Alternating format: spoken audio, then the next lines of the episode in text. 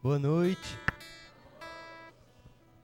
Meu nome é Daniel Trombeta, eu tenho 22 anos, sou casado há um ano e sete meses com a Andressa e há três meses a felicidade de ser pai do Miguel. É, Hoje a gente vai dar início à série Luz, aqui no, no Essência. Passamos pelo Fluir, Fluir do Espírito Santo. Terminamos com os processos que a gente passa até o final das, do que Deus tem nos prometido, do que a gente do que a gente impõe na nossa vida, como ser líderes de nós mesmos. E agora a gente vai começar com luz. E o tema é como manter a luz acesa em meio à escuridão. Primeiro vamos entender o que é a escuridão no sentido físico literal. A escuridão é literalmente a ausência da luz. Mas como assim a ausência da luz? Quando não tem nada. A gente não enxerga nada porque os nossos olhos precisam enxergar a luz. Então como que a gente vai fazer para manter essa luz acesa? Começar falando de Enoque. Depois que o ser humano caiu do jardim, do jardim do Éden, é, a intimidade do ser humano com Deus acabou como posso dizer, se perdendo.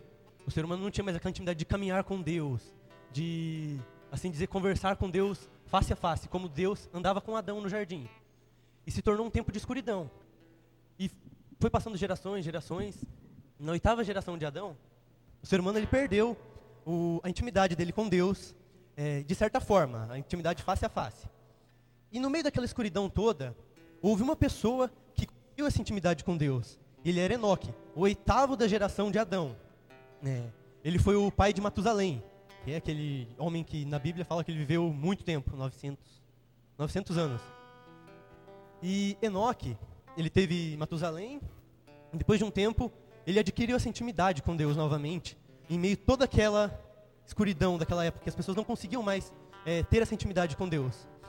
E com isso, ele caminhava com Deus, assim dizendo na Bíblia. Ele conseguia conversar com Deus comunicar.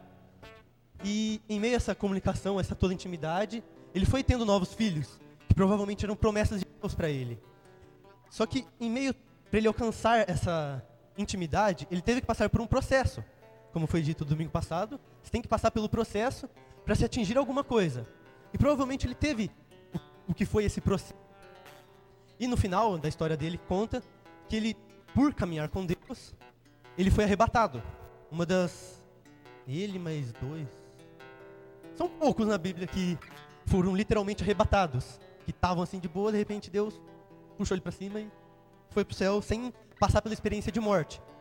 Que é uma coisa que o ser humano adquiriu é, pelo pecado pela desobediência de Adão e Eva. Só que como que faz para adquirir essa intimidade com Deus? Essa, esse processo que se passa para poder caminhar com Deus e ser uma luz em meio à escuridão? É, lá em Mateus 25, é, conta a história das dez virgens. Que tinham dez virgens que elas iriam se casar. E cinco dessas virgens, ele diz na palavra que eram tolas e cinco eram prudentes. Isso. E cinco dessas virgens eram tolas e cinco eram prudentes. E elas tinham um longo caminho a percorrer, que passava uma noite toda.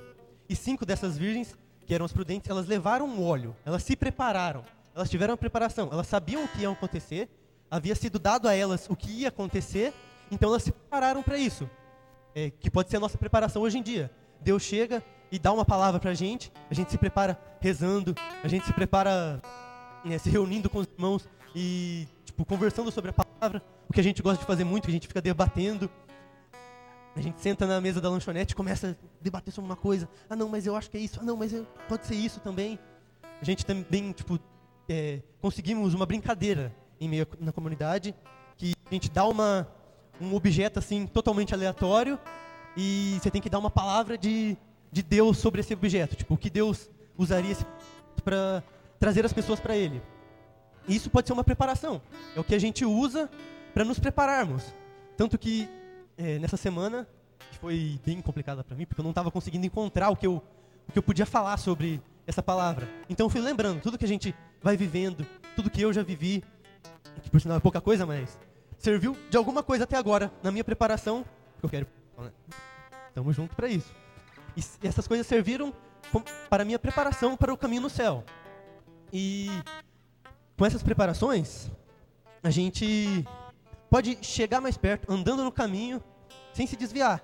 A gente pode andar pelo caminho sem se preparar. Vai tropicar mais, vai se arranhar mais, vai se machucar mais, vai cair mais, sem ter essas preparações. E isso conta na própria história das virgens. Que as cinco que não levaram o óleo da lanterna, elas tinham que levar uma lanterninha, porque elas iam fazer um caminho escuridão. E como elas manteram a luz acesa com esse óleo. Chegou na noite, é, as cinco virgens que disse que, que eram tolas, elas começaram a perceber que o óleo delas estava acabando. Elas receberam o mesmo chamado que as outras, só que não se prepararam como as outras. E elas viram que esse óleo estava acabando e falaram: Nossa, empresta pra gente isso que vocês têm, esse óleo que vocês trouxeram. É como se a gente olhasse para uma pessoa que se prepara e fala: Nossa, é, faz isso por mim. Nossa, vai lá e prega para mim, porque eu posso não conseguir. Mas porque essa pessoa pode não ter se preparado. Mas se ela tivesse se preparado, ela também iria conseguir. Então, tipo, elas olharam que o óleo delas estava acabando, elas olharam que a luz dela estava apagando. Então pediram para as outras esse óleo. Só que as outras sabiam que elas também não poderiam ficar sem essa preparação. Se elas simplesmente entregassem essa preparação para as outras, para as outras virgens, elas simplesmente não iam alcançar aquilo que era o casamento delas, né? Que já tinha sido dito a elas que o casamento delas ia chegar. Então elas pegaram e falaram: "Não, vocês podem voltar atrás e comprar mais óleo, né? Tem essa possibilidade." E delas, no momento em que elas foram comprar esse óleo, é, o noivo apareceu para as outras virgens e acolheu elas, fazendo assim o propósito das que haviam se preparado acontecer antes das outras que precisaram voltar atrás. Não que não conta na história, mas não que quer dizer que elas podem não ter se casado. Mas tipo assim, elas só levou mais tempo para acontecer. Tem um pedaço na história no depois que conta que elas chegaram e o noivo falou que não conhecia elas. Não significa que mais depois, mais para frente, não pode ter acontecido o casamento delas. Só que não foi no momento esperado, pois não houve uma preparação. Isso volto é, para nós isso. Se a gente se preparar, se a gente usar as artimanhas que nos são dadas para vencer o caminho, porque o nosso obstáculo em si é o caminho. Então nós temos é, a própria oração, nos reunir com pessoas que querem o mesmo é, destino a gente, chegar no, no mesmo caminho que a gente. É, a confissão, a confissão é um, um presente de Deus nós que nós podemos nos limpar de todo o pecado e voltar para o caminho são os salvos, assim dizendo. Claro que ninguém vai aguentar o tempo todo sem ir, sem ralar o joelho, mas o problema não é cair e ralar o joelho, o problema é quem não quer levantar. O problema é a gente olhar para o nosso pecado e falar: eu não tenho mais salvação, eu não tenho mais, mais como levantar. A gente tem meios de levantar. E esses meios são a nossa preparação. São as coisas que nós podemos usar, o óleo que nós podemos levar no bolso para acender a nossa luz lá na frente. Em meio a todo esse caminho, nós precisamos é, andar iluminando, para que, se tiver alguma outra pessoa no escuro, ela veja essa luz e possa nos seguir novamente. Possa sair desse escuro, possa olhar e falar: Nossa, tem uma luz para eu seguir tem um lugar para eu ir. É, você poder é, guiar essas pessoas, mas sempre se nos prepararmos, se levarmos o óleo com a gente, se levarmos aquilo capaz de reabastecer essa chama. E quando somos luz na escuridão, não somos luz para nós, somos luz para os outros. Quando uma vela queima, ela não queima para ela mesma, ela sempre queima para os outros, porque se ela queimasse para ela mesma, ela não ia se desfazer. Então ela se gasta para gerar luz aos outros. E para encaixar tudo isso, indo para uma realidade que pode ser um pouquinho mais próxima da gente, caso não, não fique claro da, da, da lanterna, do óleo, Maria foi a luz na escuridão daqueles tempos. Ela foi a pessoa que, com a preparação dela, com o sim dela a Deus, ela trouxe a luz ao mundo. Literalmente, ela deu a luz à luz. Ela foi massa. Então, tipo, e mesmo depois ter acontecido isso, ela continuou sendo luz. Porque conta que quando Jesus voltou ao céu, ela continuou é, com os discípulos. Provavelmente ela quem foi buscou Pedro, para Pedro voltar para o caminho, para Pedro voltar a ser luz. Que graças a ele hoje a igreja está, é, como posso dizer, em pé ainda, pois ele foi o primeiro Papa. Jesus entregou do céu a ele. Então é. Fica bem entendido a preparação nas nossas vidas é o que gera a luz, é o que mantém a luz acesa em meio à escuridão.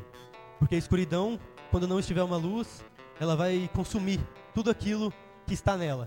Mas quando uma luz é, se faz naquele lugar, tudo que está na escuridão é revelado. Tudo que está na escuridão é mostrado por Deus.